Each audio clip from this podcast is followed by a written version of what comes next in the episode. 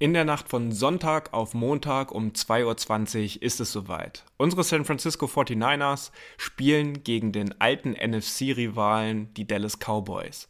Dieses Spiel und dieses Sunday Night Game haben wir als Anlass dafür genutzt, um mal mit Kommentatorenlegende Günther Zapf und seine Dallas Cowboys zu sprechen und wünschen euch viel Spaß bei dieser Ausgabe.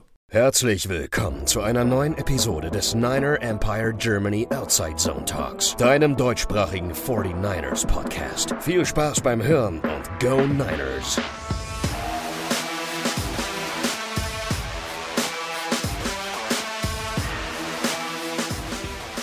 San Francisco 49ers gegen Dallas Cowboys. Dieses Spiel bekommt mit dem Sunday Night Game genau den Rahmen, den es verdient. Und das Spiel soll auch bei uns hier im Podcast den gebührenden Rahmen bekommen. Und aus dem Grund dürfen wir heute einen Special Guest begrüßen, den jeder Football-Fan in Deutschland, egal ob jung oder alt, kennen sollte, nämlich Günther Zapf. Günther, herzlich willkommen hier in unserer Runde. Hallo, Servus und Grüß Gott natürlich. Und außerdem ist noch der Lukas am Start. Servus nach Wien. Servus David, freut mich. So, für diejenigen, die jetzt sagen, den Namen habe ich doch schon mal gehört, aber ihn nicht genau zuordnen können. Äh, Günther verfolgt äh, nach meinen Recherchen die NFL bereits seit 1978, war schon früh seit Ende der 80er als Sportredakteur im Football und auch in anderen US-Sportarten unterwegs und hat zuvor auch zehn Jahre selbst als Cornerback bei den Munich Ravens gespielt. Er hat sich schon früh mit Vorsicht, Vorsicht, Vorsicht. Ganz, ganz dünnes Eis. Das Team in München heißt Cowboys. Das andere nehme ich natürlich nicht in den Mund. Diese Verbrecher, die auf Kosten der ehrenamtlichen Mitarbeiter, die in Deutschland Football fördern, äh, Kohle scheffeln wollen. Siehst du, lieber Günther, dann habe ich gleich den ersten Fehler hier gemacht. Äh, gegen so viel äh, Football-Fachwissen kann man natürlich äh, wenig ankommen. Dann hat den Fehler nehme ich natürlich gleich zurück, die Munich Cowboys.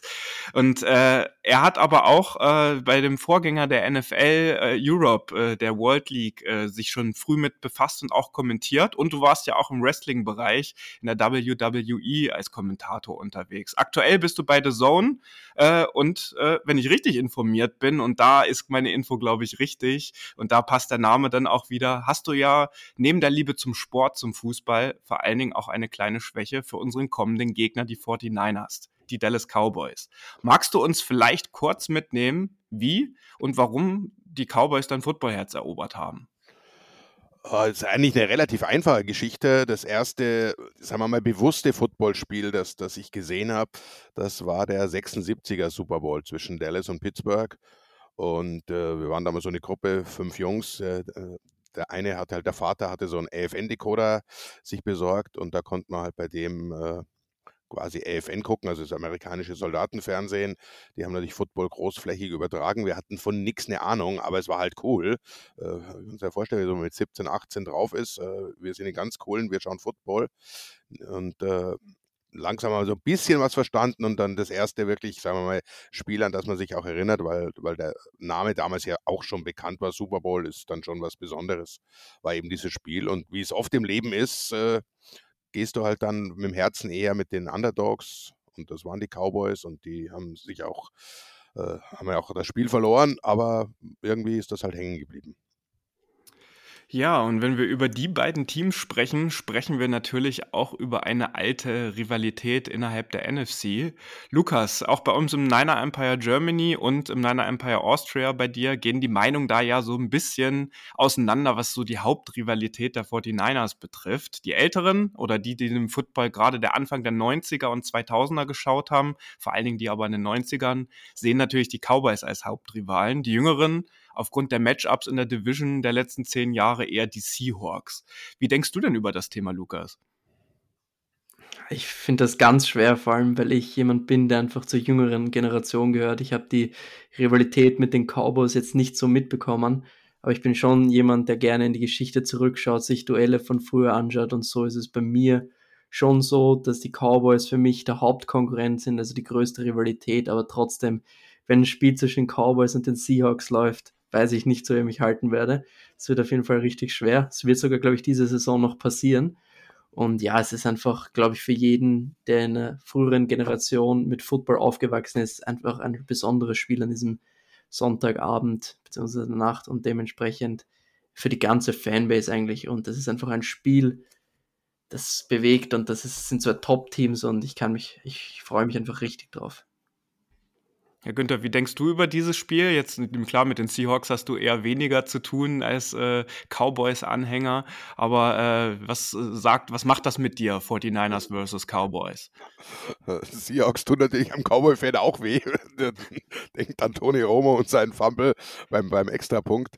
Äh, das nur so am Rande. Nee, also ich bin ja noch ältere Generation. Ich kann mich ja noch an die 80er Jahre erinnern und zwar sehr, sehr gut. Ich bin wahrscheinlich der einzige von uns und von vielen, der das 81er äh, Miracle in San Francisco, The Catch genannt, äh, hinterher live gesehen hat. Also äh, das war damals ja deshalb auch so ein Riesending, weil im Vorfeld ja gab es etliche NFC Championship Games zwischen Dallas und, und San Francisco und da hat sich halt immer Dallas durchgesetzt. Das war so die, die, die, der Stolperstein oder Playoff-Spiele, waren ja nicht immer Championship Games. Und das war halt dann das erste Mal, dass San Francisco sich durchsetzen konnte, haben dann auch folgerichtig den Super Bowl gewonnen, aber diese Rivalität äh, geht schon länger. Und äh, ich, ich bin da schon, also wenn ich es aus San Francisco sehe, würde ich schon sagen, dass das die Hauptrivalität ist. Äh, wir in Dallas haben natürlich Washington. Das, das wird sich auch nicht ändern, egal wie schlecht die sind. Das ist eigentlich für einen richtigen äh, Hardcore äh, äh Dallas Cowboy ist das so die, die Hauptrivalität über die Jahre gesehen. Aber aus San Francisco würde ich schon von der Historie aus und auch, auch Neuerdings, wenngleich ich die Seattle-Duelle natürlich, ich habe sie genossen und, und, und waren grandiose Spiele, aber das ist halt äh, zu wenig Historie dahinter. Also ich bleibe bleib da schon bei, bei Dallas San Francisco. Ja, wir haben heute auch nochmal bei Instagram über unseren Account gefragt, wie es denn äh, die Leute, unsere, unsere Follower so sehen. Da war es relativ ausgeglichen mit den Seahawks und den Dallas Cowboys an dieser Stelle. Ähm, was wir aber jetzt, weil wir in den letzten beiden Jahren ja auch in den Playoffs immer wieder aufeinander getroffen sind und die alte Rivalität zumindest auf der Playoff-Ebene ein bisschen wieder aufblüht, war es eher so, dass wirklich die Jüngeren, naja, so knapp so die unter 35-Jährigen bei den Seahawks waren und die über 30-Jährigen bei den Dallas Cowboys. Wenn wir uns mal angucken, wie der All-Time-Record zwischen diesen beiden Teams ist, kann es ausgeglichener nicht sein. 19 Siege für die Cowboys, 19 Siege für die 49ers und ein Tie. Also ausgeglichener geht es wirklich nicht. Beide haben fünf Super Bowl-Titel äh, geholt und zusammen 15 äh, NFC Championships. Der Höhepunkt der Rivalität bildete sicherlich, und du hast es auch schon so ein bisschen angesprochen, die Jahre äh, in den Anfang der 90er, zwischen 92 und 94, drei NFC Championship Games in Folge, wo jeweils der Sieger auch den Super Bowl holte. 92 und 93 waren es die Cowboys, 94 die 49ers. Und von den letzten drei Spielen dieser beiden Teams jetzt in der jüngeren Historie konnten die 49ers zwei gewinnen. Und das waren eben auch die beiden Playoff-Spiele jetzt in den vergangenen Saisons, die allerdings beides auch One-Score-Games waren und die sehr knapp am Ende waren. Jetzt schauen wir aber ein bisschen auf das Jahr 2023, aufs Hier und Jetzt. Wir stehen bei 4-0, die Cowboys bei 3-1. Äh, drei klare Siegen gegen die Giants, gegen die Jets und Patriots stehen für die Cowboys zu Buche, aber auch eine zumindest für uns auch unerwartete Niederlage gegen die Cardinals. Und da wäre meine Frage an dich, Günther, wie hast du deine Cowboys jetzt äh, zum Start der Saison äh, in dieser Saison wahrgenommen? Hm, erstmal natürlich gut, klar. Giants äh, Sieg war grandios. Dann die Jets ohne, ohne Aaron Rodgers ja dann, also wir hatten ja die zwei New York Teams am Anfang, war jetzt nicht der große Berufsstein, aber du hast schon gesehen, diese Defense ist noch ein Stückchen gefährlicher geworden. Ich will nicht sagen besser.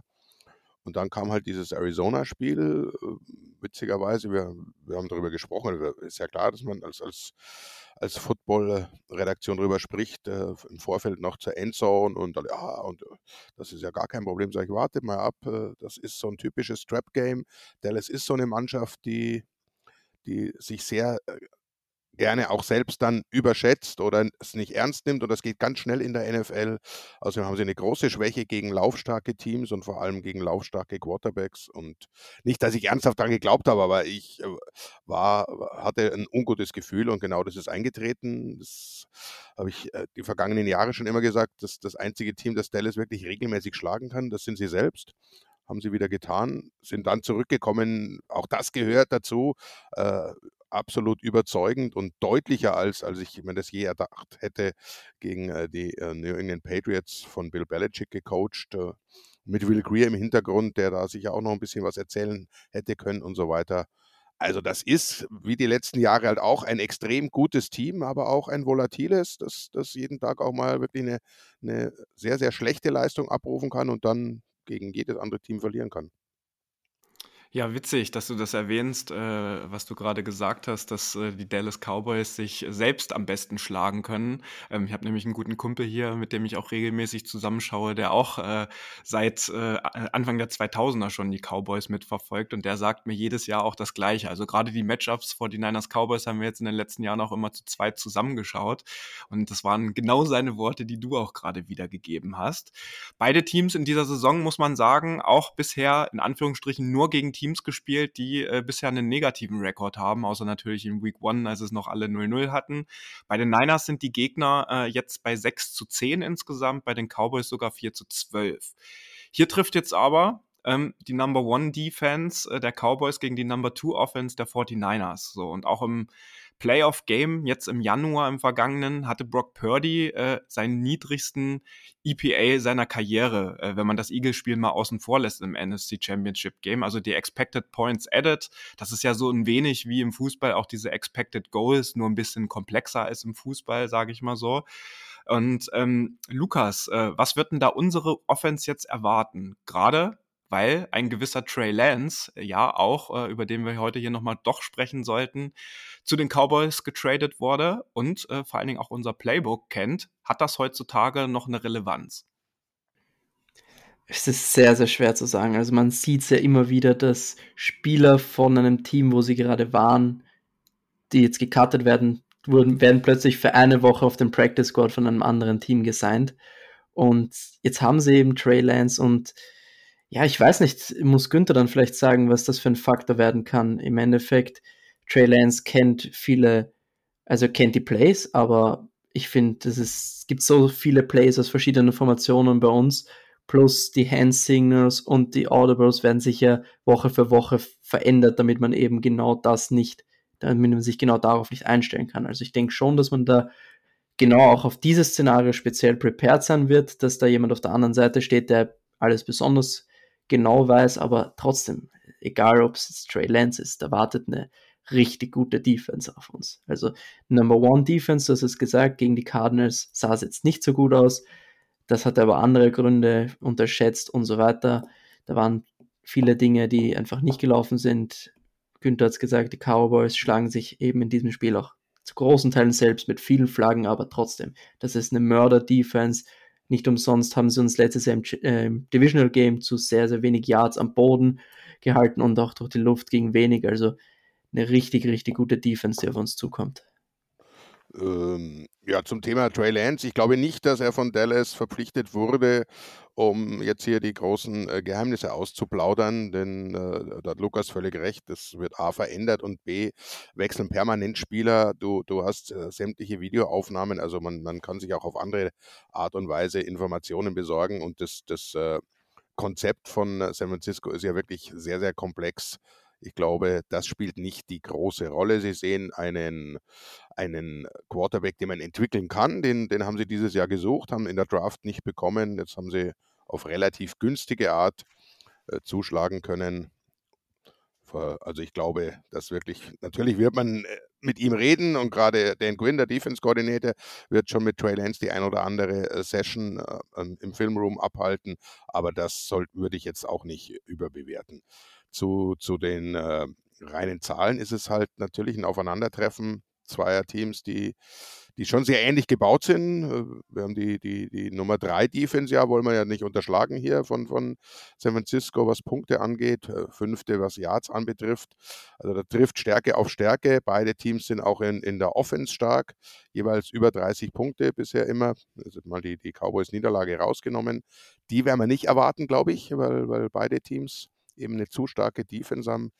Tolles Matchup. Also es ist, äh, hat, hat wirklich die, die, das Zeug wieder, auch wenn es erst Woche 5 ist, äh, durchaus ein, ein Klassiker und auch wegweisend natürlich. Wir wissen alle, wie, wie, wie die NFL funktioniert auf auf ein theoretisches Playoff aufeinandertreffen, wer dann vielleicht zu Hause spielen darf.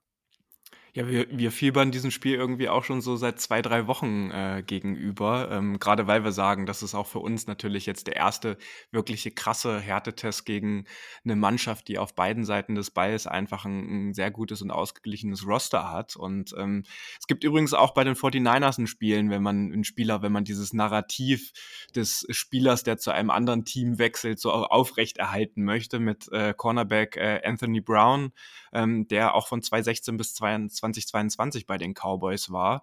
Ähm, der könnte theoretisch ja auch sehr viel äh, über die äh, Cowboys erzählen. Aber deswegen lasst uns da einfach abwarten, was da am Wochenende passiert. Ich glaube auch Kyle Shanahan wird, was die offensive Seite betrifft, den Gameplan natürlich äh, anpassen und viele Dinge auch äh, mit einbauen, die er vielleicht mit Trey Lance auch gar nicht machen konnte. Und deswegen lasst uns jetzt vielleicht noch mal einen Blick auf die Cowboys Defense vor allen Dingen erstmal noch ein bisschen äh, schauen. Ähm, Günther, du hast es auch schon so ein bisschen angesprochen. Ähm, die Cowboys Defense sah ja gerade gegen Arizona gegen den Run überhaupt nicht gut aus. So 222 Yards, das waren 7,4 Yards per Carry. Das wird, denke ich, äh, eins der ersten Key-Matchups, die wir hier in diesem Spiel auf jeden Fall haben, was die Run-D der Cowboys und natürlich unser bislang sehr fantastisches Running-Game in dieser Saison mal wieder betrifft. Es ist äh, der Knackpunkt. Da muss man, glaube ich, nicht drum herum reden. Das würde auch jeder, jeder anders geartete Fachmann so sehen. In den, in den beiden äh, vergangenen Spielen, ja, wir haben es ja angesprochen, Playoff-Begegnungen ist äh, San Francisco jeweils über 30 Mal gelaufen, was für NFL-Verhältnisse schon richtig viel ist. Das tun sie nicht, weil, weil sie nicht anders können, sondern ganz im Gegenteil, weil sie es so gut können. Äh, sie haben eine Kunst entwickelt, aus, aus äh, No-Names überragende Running Backs zu machen, durch das System her, haben, haben mit Debo Samuel eingefunden, der eigentlich gar kein Running Back ist, von, von der Idee her, aber, aber da wunderbar funktioniert und haben dann natürlich einen der Trades der NFL-Geschichte mit, mit CMC hingelegt. Jetzt haben sie einen, einen Top- äh, in ein Top-Laufsystem, glaube ich, gab selten einen Spieler, der von woanders herkommt, der besser in ein System reinpasst als in diesem Fall. Also spricht alles für, für San Francisco. Die Offense Line, muss man glaube ich auch nicht drum reden, zählt sicher zu den besseren in der Liga, anders wird das ja nicht funktionieren. Da wird Dallas äh, reagieren müssen. Sie werden reagieren. Ich kann nicht, weiß jetzt leider nicht mehr genau, welcher Gegner es war, aber letztes Jahr, ich glaube, Denver war es. Da wurden sie auch überrannt. Das war un, unvorstellbar, was da für Lücken waren haben dann aber im nächsten Spiel den Gegner, glaube ich, bei unter 50 Yards gehalten. Also Dan Quinn ist schon einer, der, der, der das hinkriegt. Sie haben sich auch äh, entsprechend natürlich verstärkt in der Offseason. Aber die große Schwäche, wenn es überhaupt eine gibt, in dieser ansonsten äh, mal wieder überragenden Defense, das ist äh, die Laufverteidigung. Und die wird natürlich gegen San Francisco extrem gefordert sein. Sicher wird sein, die Cowboys werden alles daran setzen, wie im Divisional den, den Lauf zu stoppen. Ich meine, du hast es gesagt, das ist das Key Matchup, aber in dem Divisional Game ist es den Cowboys auch gut gelungen. Ich meine, CMC hatte 35 Yards bei 10 Versuchen, das sind 3,5 Yards, das ist sehr, sehr wenig für die Offense und für einen Christian McCaffrey. Elijah Mitchell hatte 51 Yards und war damit Leading Rusher des Teams. Also die Cowboys haben schon gezeigt, dass sie dieses Run-Game stoppen können. Und die Cowboys sind auch ein Team, die spielen den Run extremst aggressiv. Also viele Leute in der Box, viele Leute an der Line of Scrimmage, was wiederum den Nachteil hat, dass wenn du mal durchkommst durch die Line of Scrimmage, was den Cardinals extrem gut gelungen ist, dass du dann meistens einen Big Play hast. Zum Beispiel bei dem langen Lauf von Rondell Moore. Kommt durch durchs erste Level und dann ist er weg. Und das ist, wird, das, wird das sein, was spannend zu sehen sein. Schaffen die 49ers dieses erste Level der Cowboys durch, zu, zu durchbrechen. Deswegen denke ich, dass das Laufspiel nicht besonders gut funktionieren wird, weil die Cowboys einfach unglaublich aggressiv sein werden, aber es wird diese Explosive Runs sicher vereinzelt geben und Kyle Shanahan muss es einfach schaffen, beim Laufspiel zu bleiben, Stick to the Run und natürlich der Pass muss im Endeffekt Brock Purdy wird das Spiel gewinnen müssen. Ja, dann ist noch, äh, dass die Dallas Cowboys auch über 60 Prozent der Snaps äh, Cover One spielen in der Defense. Das macht in der NFL sonst niemand oder kein anderes Team so oft. Das heißt, du spielst quasi mit einem äh, extra Safety in der Box, so wie Lukas das auch gerade schon äh, angeteasert hatte, um vor allen Dingen halt den Run zu stoppen und dann in Single Coverage der äh, Defensive Backs und auch der Linebacker mit Ausnahme halt dieses einen High Safeties. Und das wird vor allen Dingen, glaube ich, Spielern wie George Kittle bei uns zugutekommen. Und das hat man im Januar auch gesehen bei dem Matchup gegen die Cowboys. Er war nämlich dort auch äh, Leading Receiver und erinnert euch vielleicht auch unter anderem an den Catch, wo er den Ball so über neun oder zehn Yards so ein bisschen jongliert hat und ihn dann doch noch fest bekommen hatte. Also da eröffnen sich dann wieder andere Möglichkeiten und ähm, das macht mir ehrlich gesagt aber persönlich auch Mut. Ähm, sollte der Run in diesem Spiel vielleicht nicht so funktionieren, wie wir uns das jetzt in der Theorie hier vorstellen, dann haben wir ja in unserer Offense noch weitere Waffen und können vor allen Dingen dann auch über Yards after Catch äh, wieder jede Menge äh, einfach Raum äh, kreieren für unsere Spieler, weil ähm, die Cowboys erlauben 5,7 Yards after Catch per Reception. Das bringt sie auch in der Statistik auf Platz 27 in der NFL, wenn wir uns das nur angucken. Das kann also auch ein Gameplan auf jeden Fall sein, um da äh, ein bisschen anzuknüpfen. Trotzdem stehen da, Günther, da wirst du mir beipflichten, 14 Sacks und 7 Interception bereits auf dem Board für die äh, Dallas Defense und das, obwohl so jemand wie Trevor Dix jetzt auch verletzt ist und vor allen Dingen Season out. Ja, das ist natürlich schon bitter, weil, weil du hast ja gerade angesprochen, die, die äh, Defense basiert eigentlich auf zwei Shutdown-Cornern. Äh, die hatten sie zu Beginn der Saison. Jetzt hat sich Javon Dix verletzt. Äh, Stefan Gilmore spielt fantastisch, so wie, wie wir es von dem ehemaligen ähm, Defense-Spieler des Jahres erwarten kann. Gott sei Dank hat er sich wieder gefangen. Äh, Javon Dix hat es auf der anderen Seite auf seine Art und Weise hingelegt. Jetzt ist da Daron Bland, den, der natürlich jetzt überragend mit, mit wieder Pick 6 und zwei Interceptions, aber der hat äh, nicht ganz das, äh, das Niveau und vor allem wäre er unglaublich wichtig im Slot, um eben diese, diese dritte Receiver-Option in Manndeckung zu nehmen, was ja in der NFL heute immer wichtiger wird, dieser dritte Cornerback. Da haben sie sich aber entsprechend verstärkt, werden versuchen, das weiter so zu handhaben, um dann eben gegen den Lauf zu arbeiten. Aber ich sehe halt die Problematik eher in der, in der Vielfalt der Offense von San Francisco, weil Lukas hat es ja angesprochen, du musst gegen Dallas in das, ins zweite Level kommen, was wenn dir das mal gelingt, da ist keine Absicherung mehr. Dann, dann ist viel Raum da. Darum wird es sicher viele Läufe geben, die an der Line of Scrimmage oder sogar dahinter enden. Aber es reicht dir ja dann einer, der mal da durchbricht und dann ist er weg. Und wenn du dann Leute wie Debo Samuel oder, oder, oder auch CMC hast, äh, da wird schwierig, die dann noch zu halten. Und da wird sich Kyle Shanahan schon das ein oder andere überlegen, dass er äh, Spielzüge, die jetzt nicht vom klassischen Setup Laufspielzüge sind, die aber eigentlich nur ein verlängertes Handoff darstellen, so zusammenbaut, dass eben der Running Back oder der Ballträger egal ob es jetzt ein Pass ist, ein kurzer oder, oder ein Handoff, dass der dann eben Freiraum hat und arbeiten kann. Die DBs auf jeden Fall von den Cowboys, also du hast Trevor Dix angesprochen, extremst bitter einfach, weil dadurch kannst du einfach, wenn du Cover One spielst und Man Coverage spielst und zwei so richtig gute Cornerbacks hast, das ist das Fundament im Endeffekt für diese Defense. Und jetzt fällt der einer weg, der Ron Bland spielt überragend, hat drei Interceptions in diesem Jahr, fünf im letzten Jahr. Aber trotzdem, er ist halt im Endeffekt kein Trevor Dix und deswegen sehe ich da vielleicht auch eine Chance für einen Brandon Ayuk, wenn Stefan Gilmer nicht mit ihm travelt. Das könnte natürlich passieren. Ähm, sehe ich da eine Chance und ich finde vor allem die Linebackers in dem Pass-Coverage auf jeden Fall angreifbar. Leighton Vander Esch ähm, und jetzt fällt mir natürlich der andere Name nicht ein. Ich schaue nochmal kurz nach. Äh, Demoni Clark und ähm, noch andere werden, spielen ja da immer wieder und da ist auf jeden Fall eine Chance im Passing Game mit Christian McCaffrey und wie David es angesprochen hat, mit George Kittle. Ja, dann, ähm, du hattest es gerade schon angesprochen, ähm, unsere O-Line, äh, Günther.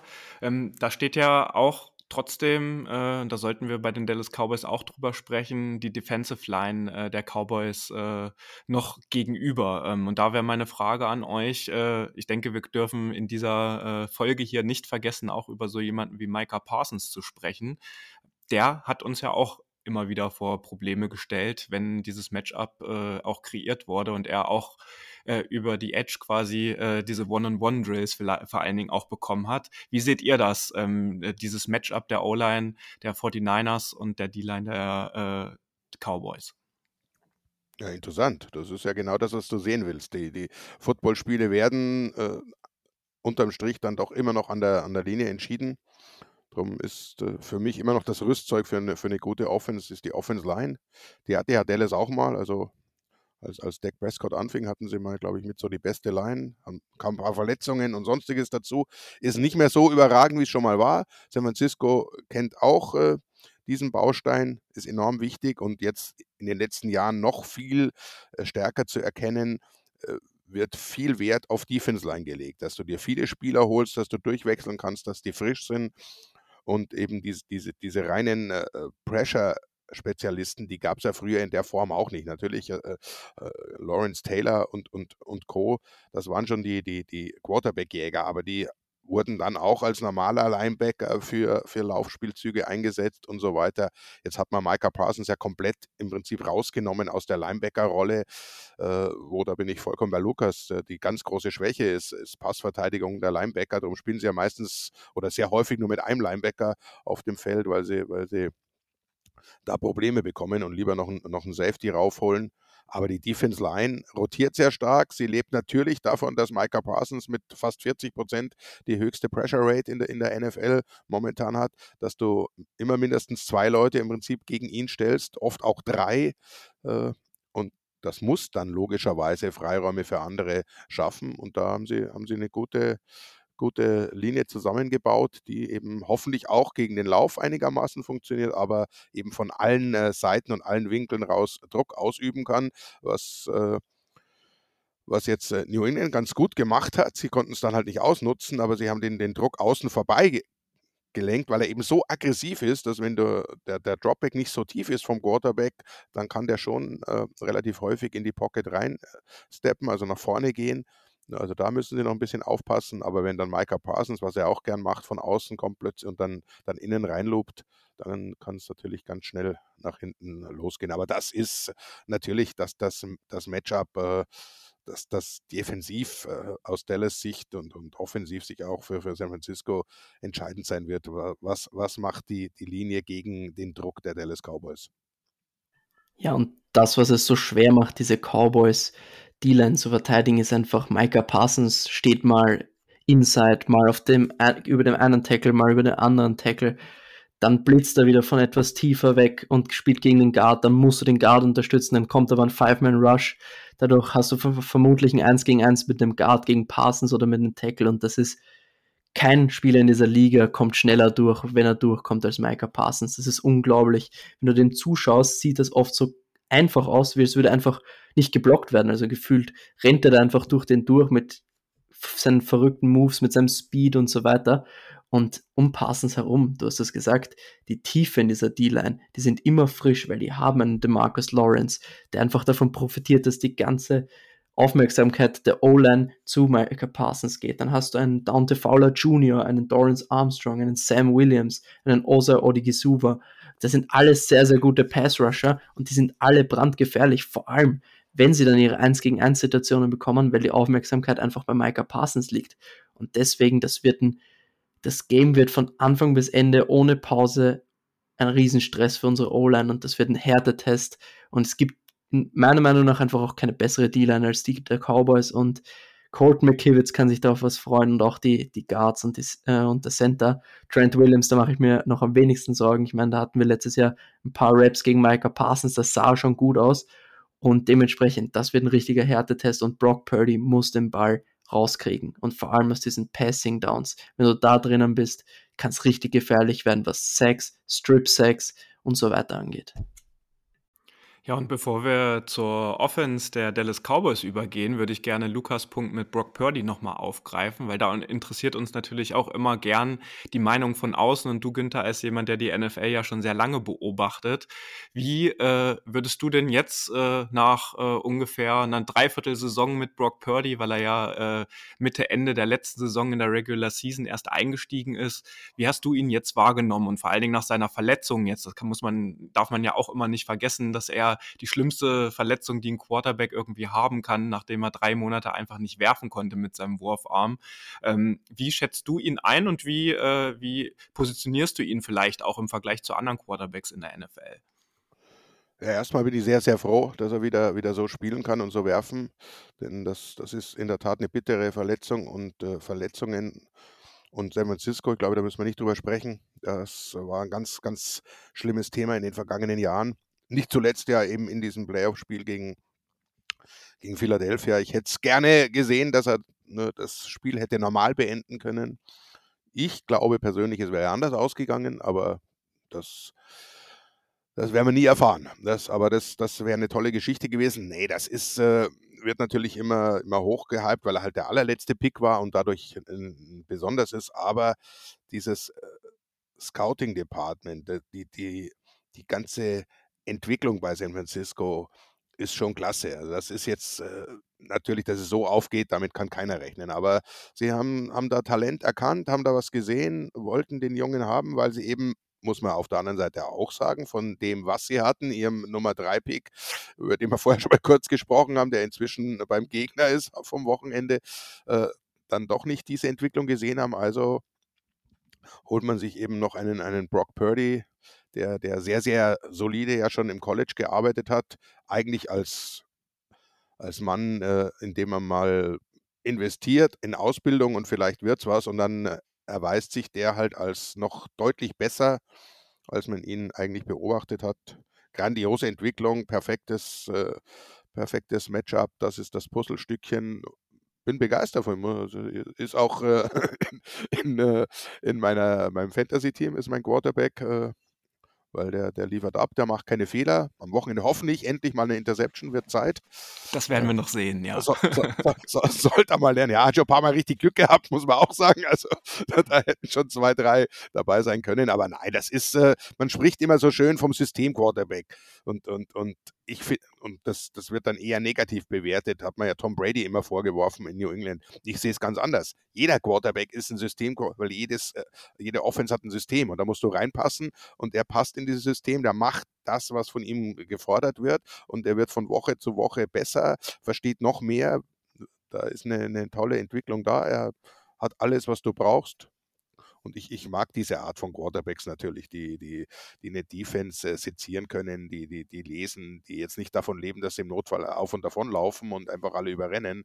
Ich bin schon noch so der alte Joe Montana äh, Pocket Passer äh, Anhänger. Gefällt mir gut, wenn, wenn einer das kann. Und das kann er sehr, sehr gut. Ja, danke für deine Einschätzung. Da haben wir natürlich immer ein besonderes Auge drauf, um das natürlich auch für unsere Hörerinnen und Hörer nicht nur aus der rot-goldenen Fanbrille zu beurteilen, sondern auch aus einer objektiven Sichtweise. Und ähm, was bei ihm einfach hilft, sind jetzt weitere Spiele, wo er auch seine Kritiker überzeugen kann. Und da werden wir einfach sehen, wie sich die Saison jetzt mit Brock Purdy noch weiterentwickelt. Ja, dann lasst uns mal rüber auf die andere Seite des Balls gehen, in Richtung Offense. Ähm, ich denke, Trey Lance, der wird äh, jetzt am Wochenende nur der dritte Emergency Backup äh, Quarterback äh, sein, der mit auf dem Roster ist. Mit Cooper Rush habt ihr ja da auch noch den Backup Quarterback, der sicherlich dann auch an der Sideline stehen wird.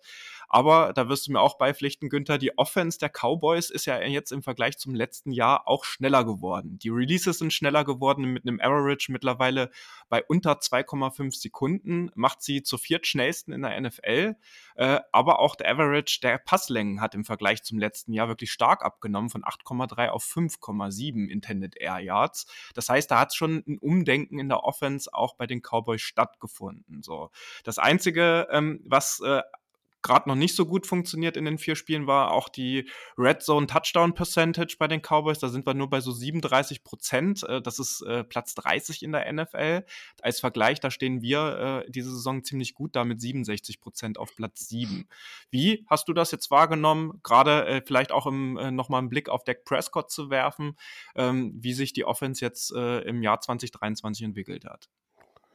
Du hast es schon äh, relativ gut analysiert. Es hat halt Mike McCarthy wieder komplett übernommen.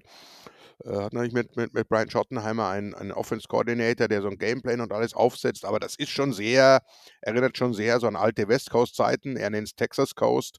Aber kurze Pässe, sichere Dinger und in der Hoffnung, dass natürlich dann der ein oder andere mal sich losreißen kann und, und Yards after Catch machen. Ist natürlich eine relativ sichere Geschichte, wenn du gute Receiver hast. Da, da fehlt es ja nicht in Dallas. Der Tight End ist überdurchschnittlich gut, würde ich, würd ich assistieren oder attestieren. Die Offense Line ist, wenn sie mal hoffentlich irgendwann alle fünf, die eigentlich starten sollten, zusammenspielen können, auch durchaus auf einem höheren Level anzusiedeln, nicht mehr so ganz, ganz oben, hat man aber auch schon das Thema. Es ist eine, eine Offense, die, die den Rhythmus braucht. Es ist eine Offense, die auch davon lebt, und das waren ja die, die großen Siege auch gegen die Giants, die kamen die Offense das erste Mal aufs Feld, da stand schon 14-0, jetzt auch wieder zwei Defense-Touchdowns. Also wenn, wenn die ihren Rhythmus spielen können, wenn die nicht gezwungen sind, äh, auch diese langen Downs, Passing Downs oder sonst was zu gehen, dann, dann kann die wirklich äh, einen Gegner zermürben, weil sie halt wirklich 12, 13, 14, 15 Plays, lange Drives hinlegt und, und du nie, nie wirklich sicher sein kannst, was auf dich zukommt. Aber natürlich bei so vielen Plays hast du immer auch äh, 13, 14, 15 Mal die Möglichkeit, einen Fehler, einen Turnover zu, zu machen. Also da musst du, musst du schon gut spielen, damit das auch funktioniert. Und äh, vollkommen richtig, der wichtigste Punkt ist natürlich diese Red Zone-Effektivität. Das ist ja katastrophal. So kannst du in der NFL oben und davon sprechen wir ja äh, nicht mithalten. Also es sieht alles gut aus auf dem Papier, wie viele Punkte sie machen und so weiter. Und, und Aubrey ist ein toller Kicker. Aber wenn du wirklich äh, oben anklopfen willst und mitspielen, und wir haben ja auch noch Philadelphia ungeschlagen in unserer eigenen Division, da, dann musst du da deutlich höher. Also 50 Prozent ist da schon zu wenig. Da würde ich schon eher auf die, auf die 60 Prozent äh, schielen. Dann, dann kann, man, äh, kann man sich wirklich Gedanken machen, wie, wie weit es gehen kann. Ja, du hast eure O-Line gerade angesprochen. Da ist mein aktueller Stand, weiß ich jetzt gar nicht. Also Tyron Smith, euer Left Tackle, der hat ja die letzten beiden Spiele verpasst. Lukas, hast du da oder habt ihr oder Günther, du auch ein Update? Wir sind jetzt natürlich noch äh, drei, vier Tage vor dem Spiel. Das wird sich äh, wahrscheinlich noch entscheiden. Aber habt ihr da ein Update dazu? Weil sein Ersatz, äh, Chuma Erdogan, äh, der hat ja äh, einiges an Pressure dann doch zugelassen in den letzten Spielen. Und auch euer Right Tackle, Terrence Steele, äh, hatte da seine Probleme. Ähm, und es ist, wie du gesagt hast, irgendwie, äh, es ist immer noch eine ganz gute Unit, äh, eure O-Line, aber sie ist nicht mehr ganz das, was sie war vor, äh, vielleicht auch noch letzte oder vorletzte Saison vor allen Dingen. Und ähm, da bin ich gespannt, wie da natürlich äh, das Battle in den Trenches gegen unsere Defensive Line aussieht. Weil, äh, Günther, du hast es ja auch die letzten Spiele mitbekommen, die 49ers haben nachgerüstet in der Offseason mit Javon Hargrave. Und äh, vor allen Dingen macht uns gerade sehr viel Spaß, unser anderer Defensive Tackle, auch Javon Kinlaw, ähm, der äh, gerade so ein bisschen sein Breakout hier hoffentlich äh, macht. Und Lukas schreibt gerade, ähm, dass er, äh, also der äh, Tyron Smith und auch Zach Martin heute limited an Training mit dran teilgenommen genommen haben. Und äh, da werden wir werden wahrscheinlich Day-to-Day-Entscheidungen dann im Endeffekt auch sein. Aber Lukas, in deine Richtung, was erwartest du von dem Matchup der beiden Lines? Also kriegen wir da den äh, Durchzug, weil wir hatten es am Anfang auch gehört, 2,49 Sekunden bis zum Release ist halt auch nicht so viel Zeit, um wirklich mit einem Pass durchzukommen. Ja, ist jetzt auch nicht das gute Matchup, vor allem wenn du Soft Zones spielst, was wir genau gegen die Rams zum Beispiel gesehen haben, immer wieder zu weiten Teilen im letzten Spiel, wo dann einfach dieser Quick Release einfach auch den Pass Rush schlägt, weil kein Pass Rush kann in dieser Zeit konstant durchkommen und Druck machen und dementsprechend ist es einfach das Übliche wie immer, du musst einfach Prescott dazu bringen, den Ball zu halten, du musst ihm unterschiedliche Dinge anbieten, Coverage-mäßig, einfach, dass er nochmal einen extra Blick werfen muss und einfach in diese Dritte und Lang kommen. Dann muss er nach, muss er einfach auch wirklich den Ball halten und dann muss der Pass Rush einfach durchkommen. Die Line ist so gut bezahlt. Die Cowboys, die äh, O-Line ist sicher einer der besseren in der Liga, vor allem mit einem Tyron Smith, mit einem Zach Martin. Aber dann muss die D-Line kommen. Vor allem ein Nick Bosa gegen einen Terrence Steele, der auf jeden Fall die Schwäche dieser Line ist, wenn auf der anderen Seite Tyron Smith spielt. Und ja, es muss was kommen. Die Interior äh, D-Line von uns ist richtig stark in diesem, in diesem Jahr. Du hast das angesprochen, Hargrave, Armstead, Kinlaw. Also da muss Druck kommen. Und ich bin auch davon überzeugt, dass man es schaffen wird, Druck auf Prescott auszuüben. Man muss es halt konstant schaffen und man muss einfach diese schlechten Entscheidungen, die Prescott im letzten Spiel getroffen hat, einfach forcieren. Ja, das Lieblingstarget von Dak Prescott ist weiter CD Lamb als Right Receiver, aber auch der Receiver-Core dahinter ist, hat natürlich einen Namen. Äh, also finde schon, das ist einer der, wenn nicht sogar mit der besten Receiving-Cores in der NFL. Aber auch, du hattest es vorhin angesprochen, hat er auch eine sehr gute Connection zu eurem Tight End Jake Ferguson aufgebaut, der auch äh, sehr oft getargetet wird. Also das werden wir sicherlich am Sonntag auch vermehrt sehen.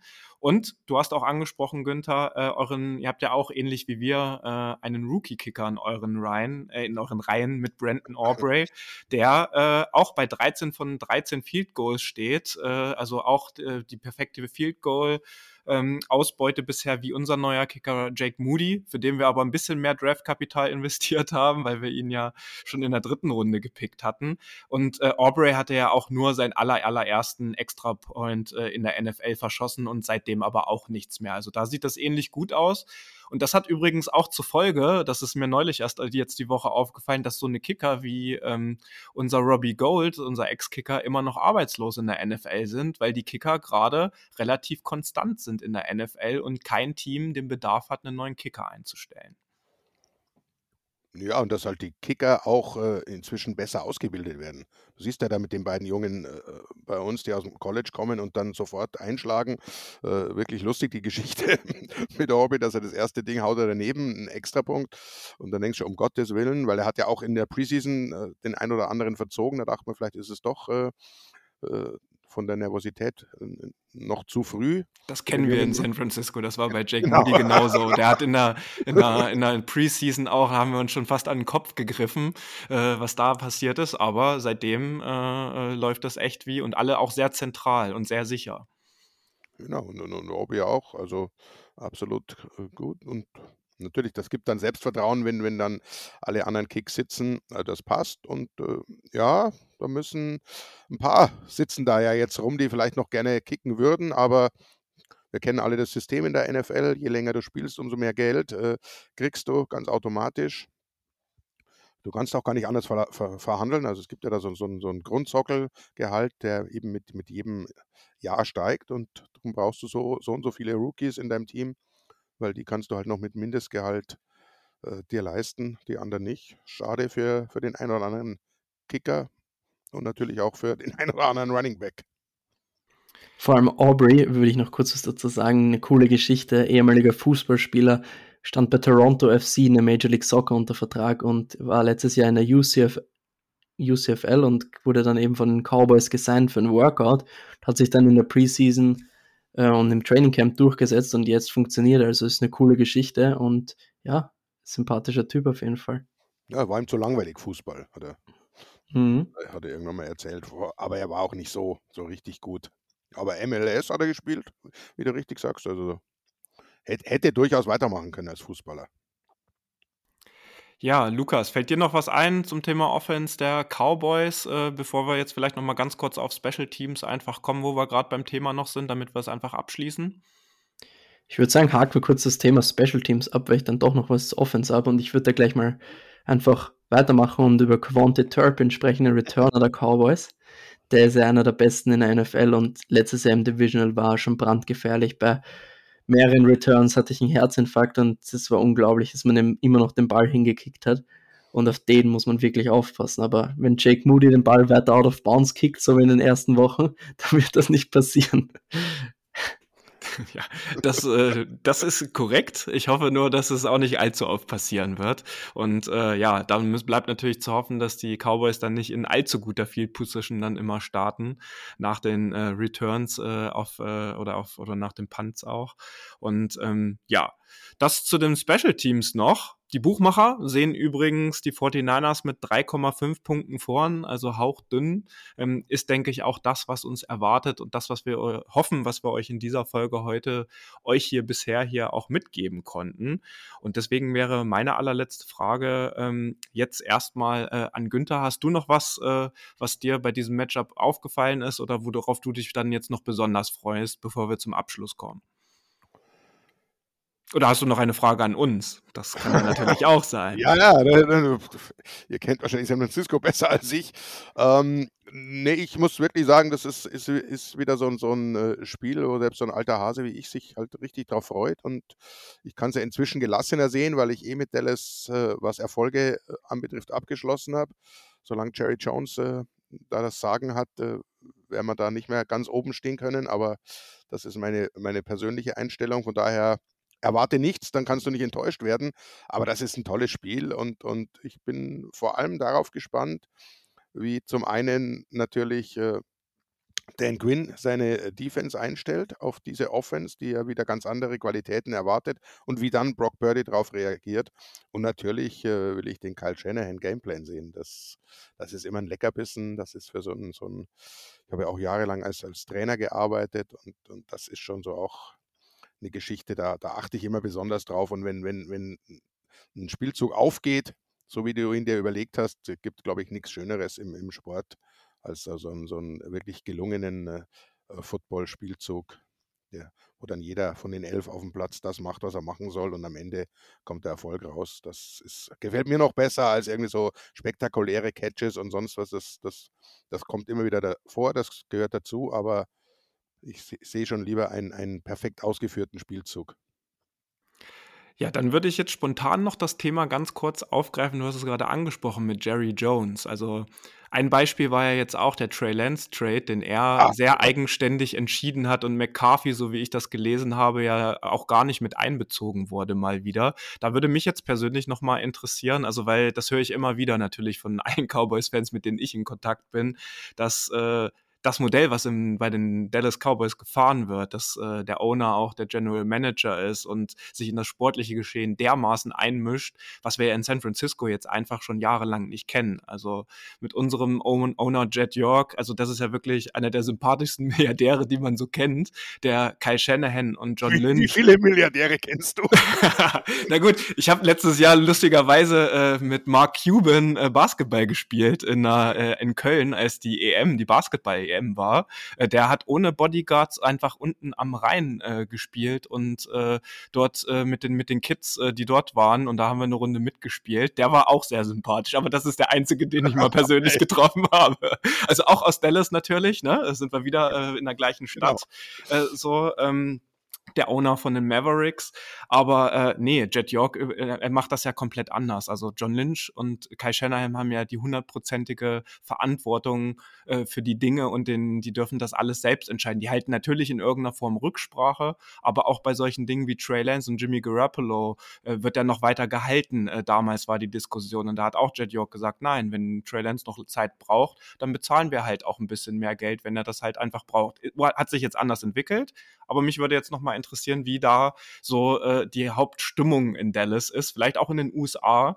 Äh, denken da alle so oder gibt es auch viele, die sagen, Jerry Jones, äh, ja, das ist ein guter Mann, den wollen wir hier auf jeden Fall behalten? Du, du, kannst ja nicht anders. Er hat so viel Geld verdient mit den Cowboys, die, die kannst du ihm nicht mehr abkaufen. Also der wird, der wird äh, da bleiben. Er müsste sich ja selbst äh, entlassen.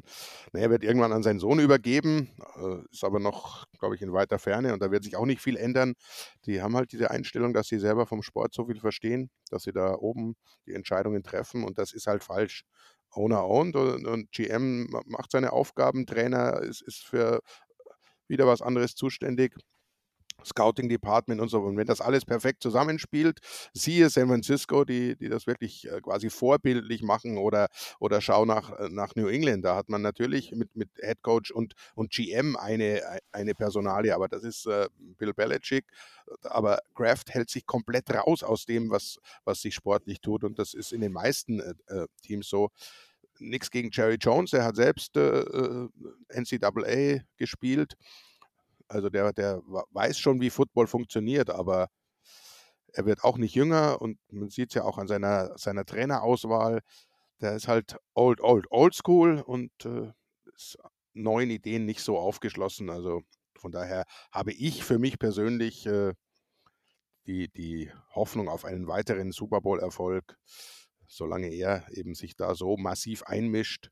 Er kann gerne Owner bleiben, das wird er ja auch, das wird ihm keiner wegnehmen, aber der Schritt zurück, das, das wäre, wäre wünschenswert. Und das sehen viele so. Ja, und das ist ja vielleicht auch nochmal ein Gegensatz zu den 49ers bei uns, wo man sowas ja auch wirklich gar nicht kennt, wie wir das auch gerade äh, schon geschrieben haben. Und dann kann man ja vielleicht auch nur Glück wünschen, dass sich das irgendwann auf einem natürlichen Wege vielleicht auch einfach äh, entwickelt oder äh, beendet wird. Aber du hast ja auch gerade schon gesagt, da stehen ja dann wahrscheinlich auch schon andere Familienmitglieder äh, quasi in Warteschleife. Bleibt zu hoffen, dass die das dann vielleicht auch anders handhaben. Okay, dann lasst uns doch zum Abschluss kommen. Also für mich persönlich wird das, muss ich ganz ehrlich sagen, habe ich mir die Tage viel äh, Gedanken drüber gemacht. Ein Gradmesser für Brock Purdy in so einem Spiel, Sunday Night Football gegen die Dallas Cowboys. Ähm, kann er es seinen Kritikern zeigen? Auch für Christian McCaffrey. Lukas hat es vorhin angesprochen, im Spiel im Januar in den Playoffs war es nicht sein stärkstes Spiel oder eins der in Anführungsstrichen schwächeren für die 49ers. Auch der wird bestimmt ordentlich äh, äh, motiviert sein. Aber auch unsere O-Line. Äh, und wenn die alle drei genau da weitermachen, wo sie letzten Sonntag gegen die Cardinals aufgehört haben, und wir es zumindest schaffen, und du hast es auch angesprochen, Günther, äh, dass es wahrscheinlich nicht dazu kommen wird, dass beide Teams irgendwie über 30 Punkte scoren werden bei unseren Defensives. Aber wenn die 49ers es zumindest schaffen, 24 Punkte aufs Board zu bringen, dann bin ich der Meinung, gewinnen wir das Spiel und wir werden es aber knapp mit einem One-Score-Game gewinnen. Und da würde mich jetzt einfach nochmal interessieren und Günther, du darfst gerne den Start machen als unser Gast. Äh, muss jetzt nicht das genaue Ergebnis sein, aber zumindest die Tendenz, so wie das in den Amerika oder in Amerika immer so ist, ne? äh, Cowboys oder Niners bei Four oder bei Five oder so. Genau. Nee, nee, bin ich, bin ich schon bei dir. Es wird, wird ein One-Score-Game. Davon gehe ich, also hoffe ich natürlich auch, allein für, für, die, für, für, für, für die Kollegen bei der Zone, die das übertragen werden, für uns alle neutralen Fans da draußen, die, die das mit Spannung betrachten und natürlich auch für die, für die, die es mit einem der beiden Teams halten. Das wäre das Schönste. Äh, ich gebe euch äh, den Vorteil, die dreieinhalb gehe ich mit, also San Francisco bei vier in der großen Hoffnung, dass wir das dann natürlich in den Playoffs, wenn wir uns wiedersehen werden, umdrehen und endlich mal Dallas das Ding dann gewinnt. Aber dieses äh, sollt jetzt ihr noch haben. Aber wenn ihr sowieso nicht den Super Bowl gewinnt, lieber Günther, wie du das jetzt schon so oft gesagt hast, dann können wir da in den Playoffs auch drauf verzichten, oder? Ja, aber mal wieder NFC Championship Game wäre wär, wär schon schön. Also ich, ich kann mich noch erinnern, aber, aber auch nur noch ganz dunkel und, und rudimentär. Ja, sehr gut. So, Lukas, was sagst du? Ich, ich weiß es ehrlich gesagt nicht. Also, tue mir so schwer bei diesem Spiel. Es sind, wir haben so viel geredet, es sind so viele gute Spieler auf beiden Seiten. Einen haben wir zum Beispiel gar nicht erwähnt bei den Cowboys, weil es einfach so viele gute gibt und das ist Running Back Tony Pollard, der auch einer der besten in der NFL ist auf seiner Position. Und deswegen tue ich mir richtig schwer bei einer Prognose. Oh, ich, ich kann es euch, ganz ehrlich, ich kann es euch einfach nicht sagen und ich bin noch zu abergläubisch dass ich da irgendwas. Also ich bin ja aber, sehr, sehr abergläubisch und tippe deswegen nie, aber trotzdem, wenn du es unbedingt hören willst, denke ich, dass wir ganz knapp gewinnen werden. Ja, es sind noch ein paar Bosa haben wir auch nicht erwähnt und so weiter. Also. Aber da wird man nicht mehr fertig werden, wenn wir die, nee. alle, alle guten Spiele auf beiden Seiten aufzählen und, und darüber philosophieren. Ja, wir hätten über so viele Spieler reden können. Ich meine, man hätte noch detailliert über CD Lamb reden können, seine Rolle vielleicht ein bisschen mehr im Slot in diesem Spiel gegen unseren schwächelnden Slot-Cornerback und so weiter. Es gibt so viele Storylines, so viele gute Spieler und deswegen, das macht das Spiel aus, glaube ich. Ich glaube, das ist das beste Spieler, könnte das beste Spiel der bisherigen Saison werden und das ist ein Traum für jeden neutralen Zuschauer und einfach für jeden Fan.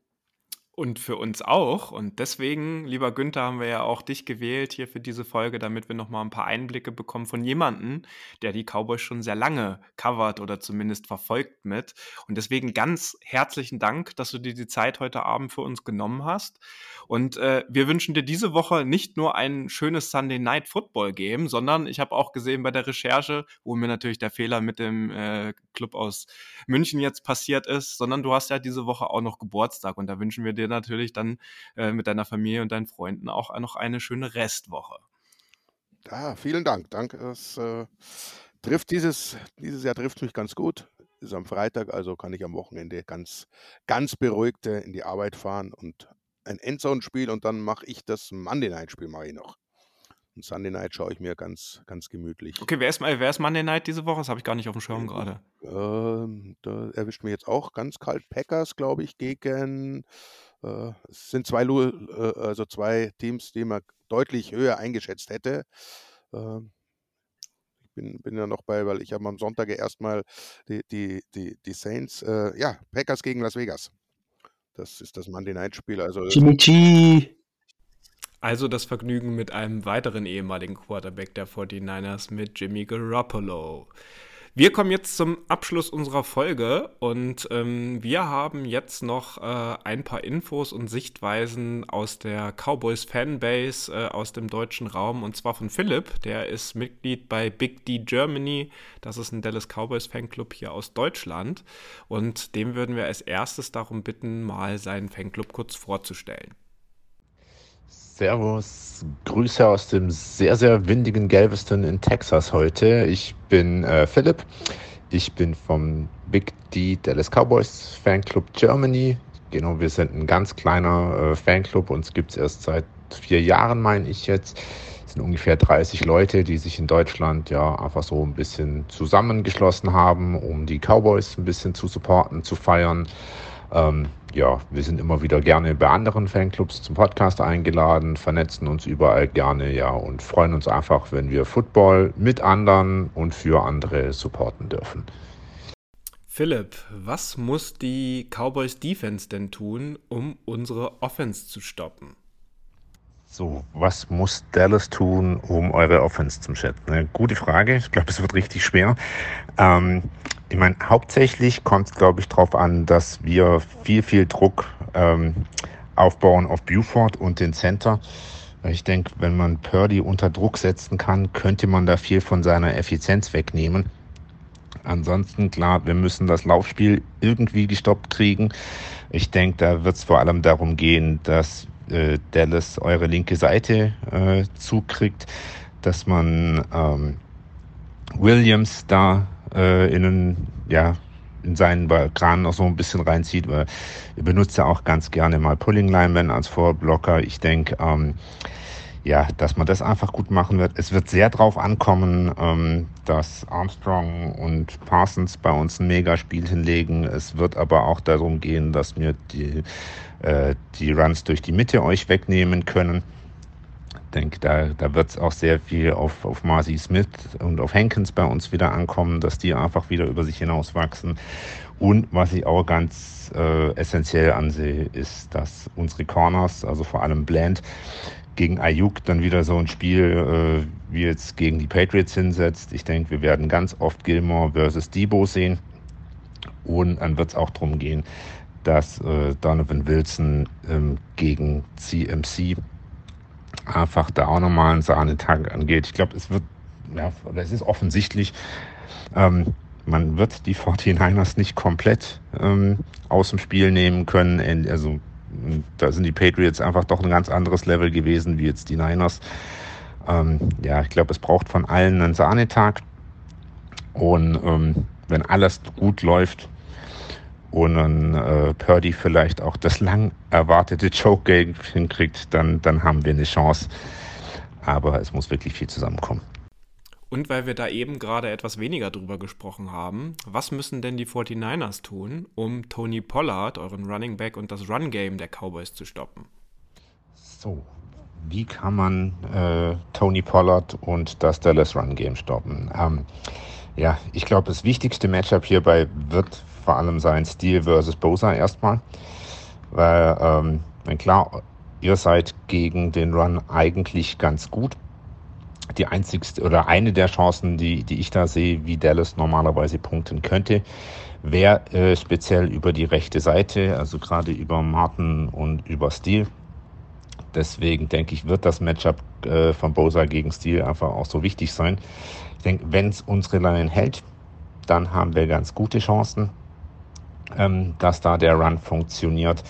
Ähm, ansonsten abseits vom, vom Running Game, denke ich, ist es ja so, ähm, wenn wir den Ball schnell und sicher verteilen und das sicher, das war jetzt dieses Jahr bei Deck ähm, insgesamt ganz gut mit erst einer Interception, ähm, dann kann da auch Dallas punkten, wobei ich dazu sagen muss, also Dallas hat ja jetzt die ersten vier Spiele die Spiele meistens nicht über die Offense gewonnen, sondern äh, auch ja, mehr oder weniger über die Defense. Deswegen also, ähm, wird auch ein wichtiges Matchup sein. Einfach, wie wird 49ers in der Lage sein, unsere Takeaways und vor allem dann auch unsere Interception, Pick Six und so weiter, ja, möglichst zu minimieren. Also ich glaube, wenn, wenn da ähm, die 49ers Defense in der Lage ist, ja, einfach ja, Matchups zu kreieren, Druck aufzubauen, dass die Defense der Cowboys gar nicht erst so zur Entfaltung kommt. Vielleicht ähnlich wie es auch beim Arizona-Game war. Dann ähm, ist da schon auf 49ers Seite viel gewonnen. Und zum Abschluss natürlich auch, ähm, gib uns doch bitte nochmal deinen Spieltagstipp. So, wie geht's aus am Sonntag? Ähm, als Cowboys-Fan, ja, ich muss mit den Cowboys gehen. Ähm, ja, Cowboys plus sechs. Ich hoffe, wir sehen alle ein schönes Spiel. Ähm, ich glaube auch, wir werden uns dieses Jahr nochmal sehen, beziehungsweise hoffe ich, dass wir uns in den Playoffs nochmal sehen können, dass vor allem äh, ja, für uns Cowboys-Fans dann auch das damals letzte Play von Sieg Elliott, ähm, das so unrühmlich zu Ende gegangen ist. Ich hoffe, wir kriegen das aus den Köpfen raus und wir sehen uns einfach dann am besten im NFC Championship oder sowas nochmal. Viel Spaß euch. Danke an Philipp von Big D Germany und wir hoffen, dass wir euch in dieser Ausgabe wieder optimal auf dieses Spiel vorbereiten konnten. Ich denke, Günther, Philipp und Lukas haben hier zusammen nochmal dargestellt, was uns alles am Wochenende erwartet und was für ein gutes Footballspiel und wie viele gute Footballspieler dort einfach sich gegenüberstehen. Sonntag auf Montagnacht ist es soweit. 2.20 Uhr ist der Kickoff. Das heißt, vorher durchmachen, vorher schlafen, aber auf jeden Fall am Montag, egal ob in der Schule, der Uni, auf Arbeit oder sonst wo, wieder müde sein. Aber dieses Spiel wird sich lohnen. Die 49ers haben jetzt die Chance, auch in einem Night Game zu beweisen, was sie drauf haben. Brock Purdy hat vor allen Dingen die Chance, sich jetzt auch seinen Kritikerinnen zu stellen. Und wir freuen uns einfach wie Bolle auf dieses Spiel. Wir wünschen euch eine gute Restwoche bis dahin und denkt dran, hinterlasst doch eine kleine Bewertung, egal ob bei Spotify, Deezer, bei Apple Podcasts oder wo auch immer. Das hilft uns, um noch anderen Faithful auch diesen Podcast dann im Endeffekt zu empfehlen. Wir bedanken uns für eure Aufmerksamkeit und wünschen noch einen angenehmen weiteren Wochenverlauf. Das war der Niner Empire Germany Outside Zone Talk. Streamt und abonniert uns auf allen gängigen Kanälen unter ad 49 ersempire GER.